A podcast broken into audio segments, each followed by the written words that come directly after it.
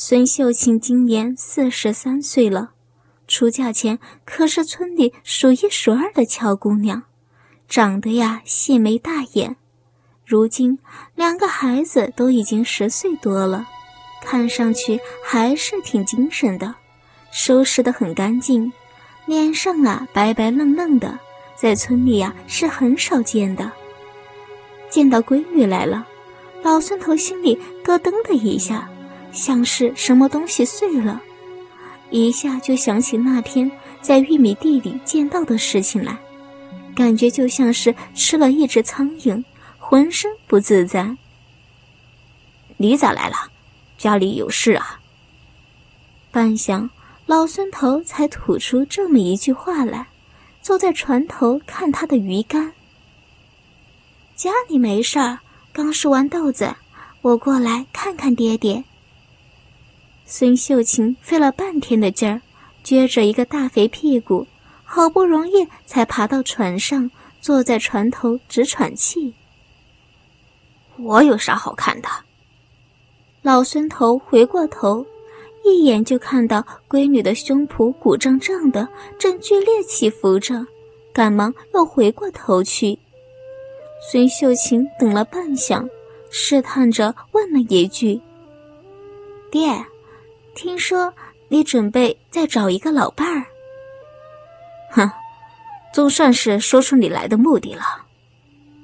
老孙头回过头看了闺女一眼，本来想要否认，但是话到嘴边却变成了：“没错啊，有这个事情。”孙秀琴倒是不吃惊，仿佛早有准备一般。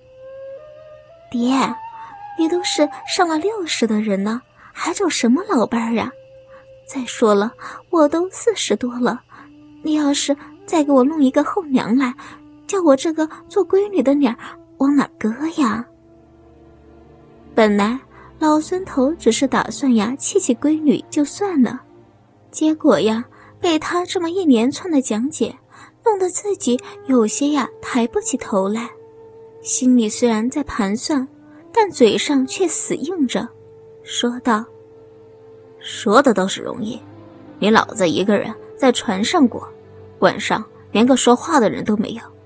以前你不知道孝顺，不管老子的死活，现在倒管起来了。”就这样，父女俩因为一通谣言吵了整整一个下午，最后孙秀琴总算是使出了浑身解数。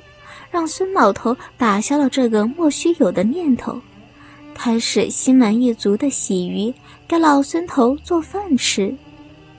天快黑了，老孙头坐在船头喝着酒，看着孙秀琴撅着大屁股从河里打水，心里扑腾扑腾的跳得直厉害。他在想，秀琴的屁股怎么这么大，这么圆？一下子又回想起他没穿裤子的样子来。饭做好了，孙秀琴坐在船上陪他爹喝了几口，借着酒劲儿，老孙头大胆地盯着闺女的胸脯看，只见到那一对浑圆丰满的东西在那里晃呀晃的，晃得老孙头一阵的眼花。看着看着，老孙头发现一个问题，好像有什么东西在往自己头上冲，脸上热得像发烧。这一下他什么也不管了，一下子跳起身，把孙秀琴吓了一跳，还没明白爹呀是怎么回事，就已经被老孙头压在了船头上。爹，你怎么了？喝多了吗？孙秀琴一边吃惊的叫着，一边就去推压在身上的老孙头，但老孙头却不说话，只顾着伸手去捏闺女的胸部，慌的孙秀琴一边护住胸脯，一边推她的身子。爹，你要干什么呀？我是你闺女呀！秀琴，好闺女，你就让爹摸摸吧，爹有几十年。没摸过女人呢，爹想死女人了呀！老孙头的力气却大，压得孙秀琴动弹不得。他嘴里喘着粗气，眼睛里却是流出泪来。爹也是没办法呀，几十年没碰过女人呢，爹受不了了呀。孙秀琴本来还在努力挣扎，看到老孙头老泪纵横，心里一下子就软了，慢慢的就停下了反抗，心想：他虽说是我亲爹，可是这么多年为了照顾我也不容易呀，几十年没碰过女人了。也怪可怜的，反正我也不是什么黄花大闺女了，孩子都这么大了，也没什么了不起的，就让爹弄一回吧。他几十岁的人了，弄进去也撑不了几分钟，就当是自己拿手弄了一回就好了。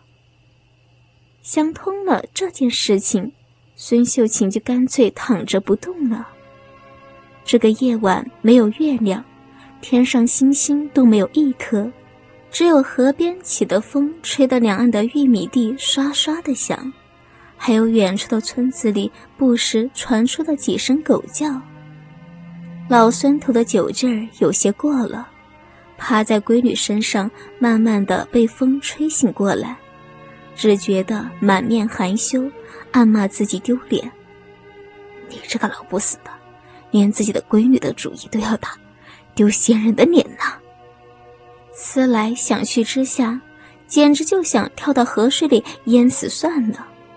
正当老孙头准备从闺女身上爬起来的时候，孙秀琴却说话了：“爹，在这船头不行啊，小心有人路过能看得见的。”说完，他停了停，觉得自己有些脸红。好在黑夜里看不清楚。你什么意思啊？老孙头一瞬间以为自己听错了。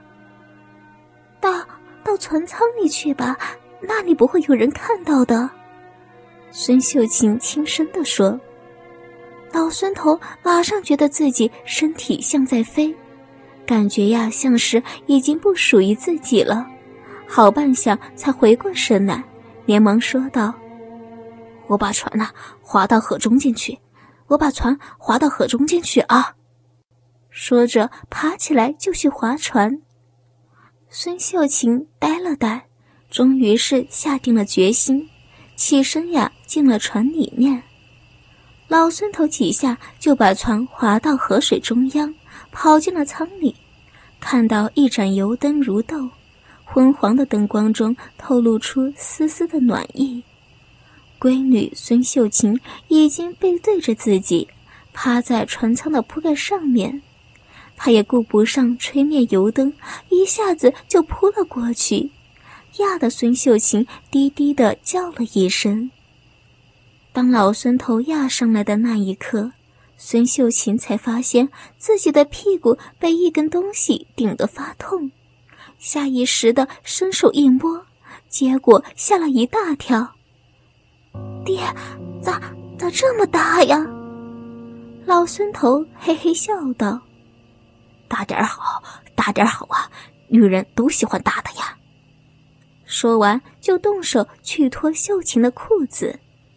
秀琴抬起了屁股，让爹把自己的裤子脱了下来，又大着胆子再去摸了爹下面的那会儿，心里暗暗称奇。自己还从来没有见过这么长、这么粗的家伙，比那死鬼汉子的要强上了不知道多少倍。想着想着，他竟然暗暗的有些欢喜。老孙头把闺女的裤子脱下后，老孙头就把两只手在秀琴的大腿上发疯似的狂摸着。他已经记不清自己有多少年没摸过这样的好东西了。等他把手伸进闺女的沟沟里，才发现这真是一块水草丰足的宝地。那两块肥嘟嘟的肉片，像是含满了油水一样，无比的滑润。想不到，闺女嫁人都快二十年了，下面还像姑娘一样丰润呢。这就是女人呀，真正的女人。老孙头心里想着，就觉得下面那东西被闺女解开裤子给掏了出来。孙秀琴已经开始轻轻的喘气，毕竟已经是中年妇女了，少了许多羞涩，手里已经捏着老孙头的那根大结巴，借着灯光仔细的端详着。哦，天哪，真的好大哟！孙秀琴心想，这才是男人呀，那龟头都快有鸡蛋大了。要是真的插进去了，不知是哪种滋味呀。孙秀琴毕竟是女人，心思细腻，到了要紧关头，也比男人要小心得多。